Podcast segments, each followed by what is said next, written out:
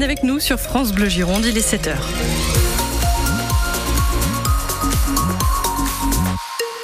Thomas Coignac et les conditions météo marioteuses qui euh, provoquent quelques petits problèmes de circulation ce matin. Oui, notamment sur les transports, les pour les TER. Donc les fréquences se sont ralenties, les fortement ralenties entre Bordeaux et le Verdon, puisqu'une partie des voies à Talence est inondée. Un retour à normal est attendu vers euh, midi. Dans le centre-ville de Bordeaux, il y a des bus aussi qui sont déviés en ce moment dans le secteur de Blanquefort, à Mérignac, ou sur euh, dans le centre-ville de Bordeaux sur les lignes 78, 86 et 87 à cause des intempéries également. Vous retrouvez toutes les infos sur info tbm.com. Après sur le reste euh, des routes, sur la rocade dans l'ensemble ça roule bien et c'est sur la 10 en ce moment qu'il y a des ralentissements entre Ambarès et la Grave et ce jusqu'à Lormont et ensuite le pont d'Aquitaine. C'est là que vous rencontrez le plus de difficultés. Vous n'hésitez pas bien sûr à nous tenir au courant en nous passant un coup de fil. Et justement, effectivement, la météo, c'est la pluie qui continue aujourd'hui. Oui, et qui continue toute la journée. Hein, des pluies qui vont nous accompagner euh, jusqu'à ce soir avec un maximum de précipitations attendues sur les Landes girondines. Attention au vent aussi, des rafales jusqu'à 75 km heure sur le littoral. Pour les températures, 10 degrés ce matin à Bordeaux, 9 à Libourne. On va rester sur les mêmes températures environ cet après-midi puisqu'on attend 10 à la pointe du Médoc, 11 sur la métropole bordelaise et à la Teste. Donc la Gironde qui est maintenue ce matin en vigilance orange crue. Oui, et deux zones sont particulièrement surveillées. Depuis le bec d'Ambès, la Garonne jusqu'à Langoiran et la Dordogne jusqu'à Libourne. Des crues importantes sont annoncées dans les prochaines minutes, hein, puisque la marée monte. Elle sera haute à 8h37 à Bordeaux, à 9h21 à Libourne. Attention aussi autour du bassin d'Arcachon, où l'écoulement des pluies d'hier pourrait être contrarié par les niveaux marins élevés. Et ce qui monte aussi, c'est la colère des surveillants de prison à Gradignan. Une quinzaine d'entre eux manifestent en ce moment même devant les murs d'une des pires prisons de France en termes de surpopulation. 877 détenus pour 434 places. Ça veut dire très concrètement plusieurs cellules minuscules où vivent trois personnes. Bonjour Hugo Deschamps. Bonjour Thomas, bonjour à tous. Vous êtes sur place devant la prison de Gradignan. Comment se manifeste cette colère des surveillants ce matin? Eh bien écoutez, effectivement, donc je suis devant cette prison avec ce grand mur hein, juste en face de moi qui délimite le centre pénitentiaire et le parking de l'entrée. Alors pour le moment, il y a une petite vingtaine maintenant de surveillants. Certains ont encore leur uniforme, d'autres portent l'écusson de leur syndicat. Donc là, on empile des palettes, on y allume un feu avec de l'essence. Il y a un gros nuage de fumée qui dépasse hein, les, les, murs de la prison maintenant. L'idée, c'est de limiter le passage des voitures qui doivent rentrer dans le centre pénitentiaire. Je pense notamment au service logistique. Opération assez calme et peu impressionnante même pour le moment, car il y a des surveillants qui sont toujours à l'intérieur, qui travaillent.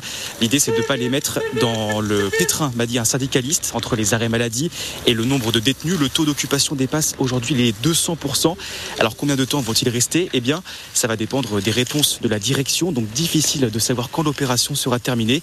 En tout cas, ici, ça faisait déjà six ans qu'il n'y avait pas eu de mobilisation. Et les réponses, les surveillants en attendent depuis longtemps, puisqu'en 2022 déjà, la justice avait ordonné à l'État de régler les problèmes à la prison de Gradignan. Ce qui pourrait les régler, hein, c'est le nouveau bâtiment de la future prison qui devrait ouvrir au mois de mai 2024. Après un week-end de politique, le salon de l'agriculture commence finalement vraiment ce matin. Oui, au milieu des allées de la porte de Versailles, 600 000 visiteurs attendus jusqu'à dimanche entre les veaux, vaches, cochons et aussi entre les grandes marques et ça énerve, ça crispe parfois dans les allées du salon de voir le stand McDo ou le stand Lidl alors que les prix dans les rayons des grandes surfaces sont le sujet de préoccupation majeure des dernières semaines, Willy Moreau. Les visiteurs se massent autour du comptoir où l'on sert du fromage et des morceaux de viande, production 100% française. Jérôme, un éleveur breton, passe très agacé à côté du stand jaune, rouge et bleu, les couleurs de Lidl. Ils ont bien fait attention de mettre que des produits français euh, aujourd'hui au salon. Hein. Après 364 euh, jours par an, ils vendent du produit étranger. C'est complètement faux, répond Isabelle Schmitt, directrice de la communication Lidl France. Lidl, c'est 73% euh, de Made in France en magasin. Du lait, du porc, du bœuf, 100% français en magasin Et je pense qu'il faudrait qu'ils reviennent pour nous rencontrer. L'enseigne allemande invite même des producteurs avec lesquels elle travaille pour faire sa promotion. Aujourd'hui, les relations avec Lidl sont les meilleures relations commerciales qu'on ait au niveau des enseignes. Mais la colère est telle chez une partie de la profession que la présence de Lidl irrite. Pour Jérôme, l'éleveur breton, les distributeurs n'ont pas leur place au salon. Toutes les grandes chaînes de magasins, que ce soit Leclerc, Lidl, Intermarché, tout ça, ils disent euh, on soutient nos agriculteurs. Tu parles. Ils soutiennent quoi? Ils soutiennent euh, le, marché européen. Lidl dit au contraire souffrir de l'image d'Épinal du distributeur discount étranger. Voilà pourquoi l'enseigne se sert de ce salon pour sa communication. Willy Moreau pour France Bleu Gironde. On doit sceller la fin de cette crise agricole, disait hier soir Emmanuel Macron dans le journal Le Figaro. Le président de la République dit attendre des syndicats qu'ils structurent quelques demandes concrètes qui doivent tenir en 4 ou 5 points pas 150, a précisé Emmanuel Macron, dont la visite de samedi au salon a été perturbée par les syndicats. France Bleu Gironde, il est 7h05. Tout le monde du football au chevet de l'attaquant des Girondins, Albert Ellis. Oui, jusqu'à la méga star Kylian Mbappé qui lui adresse toutes ses pensées positives. Albert Ellis, le joueur des Girondins de Bordeaux, est dans le coma artificiel et il est impossible de se prononcer sur son pronostic vital, disent les Girondins de Bordeaux. Le joueur, l'homme de 28 ans, a été sérieusement blessé à la tête samedi au match Atlantique pendant le match contre Guingamp. Il a depuis été opéré de la boîte crânienne à l'hôpital Pellegrin. Dans l'histoire du tournoi des six nations de rugby, la France avait toujours battu l'Italie à domicile le match nul d'hier est donc historique. nul sur toute la ligne. Hein, ce match terminé à 13 partout à Lille hier. Et encore les Bleus ont de la chance de ne pas l'avoir perdu sur la dernière pénalité, tapé sur le poteau par les Italiens. Le capitaine Charles Olivon appelle ses coéquipiers à se remettre en question avant le prochain match au Pays de Galles. Ce sera sans Mathieu Jalibert. C'est la deuxième mauvaise nouvelle de la journée d'hier. L'ouvreur de l'Union Bordeaux-Bègles et du 15 de France sévèrement touché au genou gauche, selon le sélectionneur Fabien Galtier ce serait au niveau du ligament interne. Ça ne va pas arranger donc les affaires de l'Union qui est ce matin quatrième du top 14, mais distancé par les deux premiers, notamment Toulouse, qui est allé gagner hier à Clermont et qui a désormais 9 points d'avance sur l'UBB.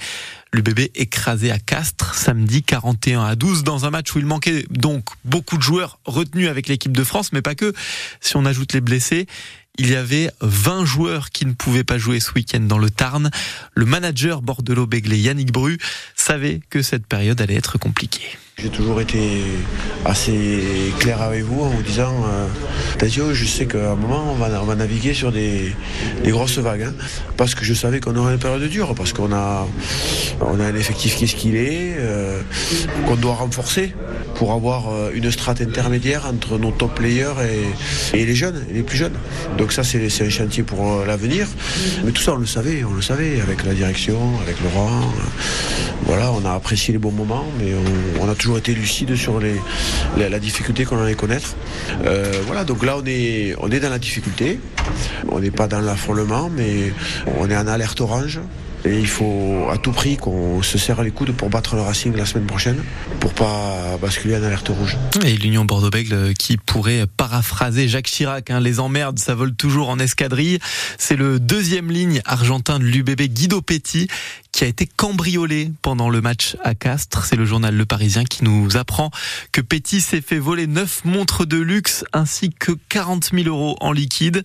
Voilà, qui ne va pas donc euh, arranger les affaires bordelot-béglaises. Et puis une nouvelle défaite en volée pour Saint-Jean-d'Illac, la 19e en 22 matchs. Hier, les Girondins battus 3-0 à 7, qui restent dernier de la Ligue A, la première division de volée.